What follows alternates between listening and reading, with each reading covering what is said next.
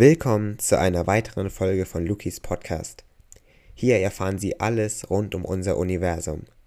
Viel Spaß bei der heutigen Folge. Sehr, sehr viel Strahlung, sehr, sehr viel Masse, ganz, ganz viel Materie. All das soll ein weißes Loch mit sich bringen.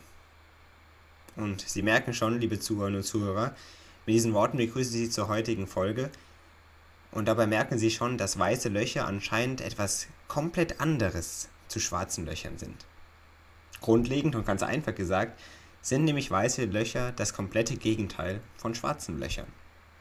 Schwarze Löcher nehmen und saugen also Strahlung und Materie auf, sodass fast nichts entkommen kann, wohingegen weiße Löcher fast alles herausgeben, was sie haben, was sie herausgeben können.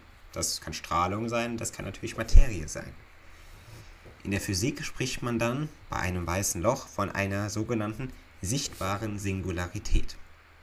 Ein schwarzes Loch ist ja auch eine Singularität, hier erkennt man da jedoch eher weniger. Bei einem weißen Loch erkennt man nämlich relativ viel und spricht so von einer sichtbaren Singularität.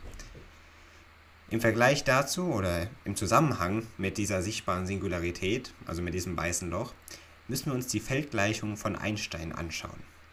Diese sind nämlich symmetrisch in der Zeit. Das wiederum bedeutet, dass eine Zeitumkehrtransformation, also quasi ein Gegenspieler zur Zeit, dass da eine Lösung rauskommt, die der Feldgleichung ähnlich ist und dabei gleichermaßen wieder eine neue Lösung ergibt. Wenn Sie das jetzt nicht genau verstanden haben, ist das gar nicht so schwierig und gar nicht so schlimm.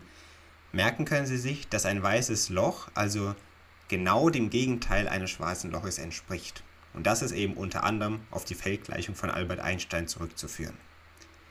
Und das klingt, wie Sie jetzt gemerkt haben, vielleicht sehr technisch und dabei fragt man sich natürlich, wie das ganze Teil denn mit dem weißen Loch überhaupt aussehen würde. Eine zeitliche Umkehrung eines schwarzen Lochs sähe nämlich so aus, dass aus dieser Raumzeitregion ständig Materie und Strahlung hinausfließen würde, wie wir eben das schon ganz knapp erklärt haben. Diese Objekte, also diese weißen Löcher, wurden allerdings noch nie von Astronomen beobachtet. Also diese Frage bleibt überhaupt noch bestehen, ob es sie überhaupt gibt und wie sie dann tatsächlich richtig im Weltall existieren. Und ob es wirklich mehr ist als nur eine mathematische Spielerei. Eine solche sichtbare Singularität ist nämlich in einer Arbeit von Roger Penrose verboten. Sie müssen nach diesem Theorem nämlich durch einen Ereignishorizont verhüllt sein. Wäre das nicht der Fall, so würden viele bestimmte Probleme auftreten. Hier gibt es also einen gewissen Widerspruch. Einerseits beschreibt Albert Einstein Feldgleichungen und seine Relativitätstheorie, dass es solche weißen Löcher geben muss. Wiederum beschreibt eine andere Arbeit, dass es solche Singularitäten in sichtbarer Form nicht geben kann. Die Spekulationen um weiße Löcher gehen also weiter. Die allgemeine Relativitätstheorie, wie wir eben besprochen, gestattet es nämlich, Raumzeiten direkt, man sagt, aneinander zu kleben. Sie können sich die Raumzeit nämlich wie ein großes Spinnennetz vorstellen und davon können wir nämlich verschiedene jetzt aneinander kleben. Da die genaue Topologie nämlich durch die Feldgleichung für eine Raumzeit nicht direkt festgelegt ist. Und genau das macht es eben möglich, dass man Raumzeiten aneinander kleben kann. So ist es möglich, ein System aus einem schwarzen Loch und einem weißen Loch zu ermöglichen. Dieses Gebilde ist auch, und diese Struktur vor allem, ist oftmals auch als Wurmloch bekannt oder auch als Einsteins-Rosens Brücke. Dieses Objekt würde dann auf der einen Seite der Raumzeit Materie und Strahlung verschlucken, durch einen sehr engen Raumzeitkanal transportieren und auf der Seite des weißen Lochs wieder ausstoßen. Das würde erklären, warum das schwarze Loch so so viel Materie aufsaugt und warum das weiße Loch im Gegensatz dazu so so viel Materie und Strahlung wieder herausgibt. Ein solch, ich gebe zu, sehr abenteuerlich wirkendes Gebilde könnte als Kanal zwischen flachen Raumzeiten oder sogar zwischen Paralleluniversen dienen. Die Brücke, die dann zwischen den zwei Löchern entstehen würde, besteht dann im Rahmen der Theorie zwischen den beiden punktförmigen zentralen Singularitäten, also zwischen dem weißen und dem schwarzen Loch. Die Frage müssen wir uns dann natürlich stellen, was würde in einem solchen Kanal zwischen diesen beiden schwarzen und weißen Löchern passieren? Ich sage es Ihnen, liebe Zuhörer und Zuhörer, angenehm wird es hier nicht.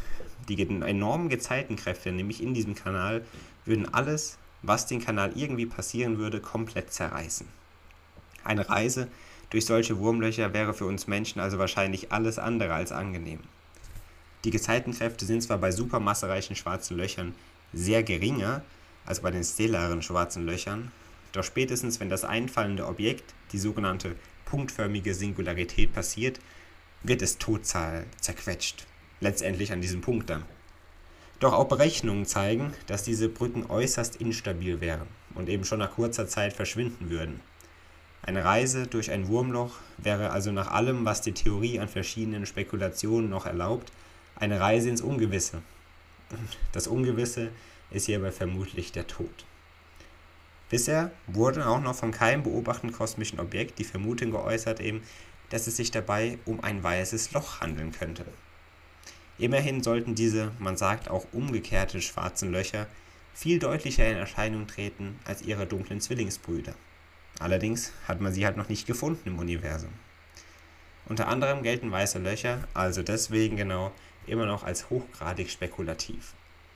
Doch wie bereits erwähnt, muss die äh, Relativitätstheorie von Albert Einstein im Zusammenhang mit den Feldgleichungen von Albert Einstein eigentlich weiße Löcher erlauben und ermöglichen. Das heißt, liebe Zuhörer und Zuhörer, wir können gespannt sein, ob man in der Zukunft tatsächlich noch in unserem Universum weiße Löcher und tatsächlich vielleicht auch irgendein System, das mit weißen Löchern und schwarzen Löchern direkt verbunden ist, ob man das noch entdecken wird. Wir können, wie immer bei jedem Thema eigentlich, sehr gespannt sein, was die Welt der Wissenschaft in der Zukunft noch bringen wird. Und mit diesen Worten möchte ich noch auf mein Buch hinweisen, Eine Reise durch den Kosmos. Wenn Sie sich genauer für solche Themen interessieren und noch mehr über den Kosmos erfahren möchten, dann schauen Sie dort gerne mal vorbei. Auf Amazon immer online erhältlich oder auch in ausgewählten Buchhandlungen verfügbar. Ich würde mich sehr darüber freuen.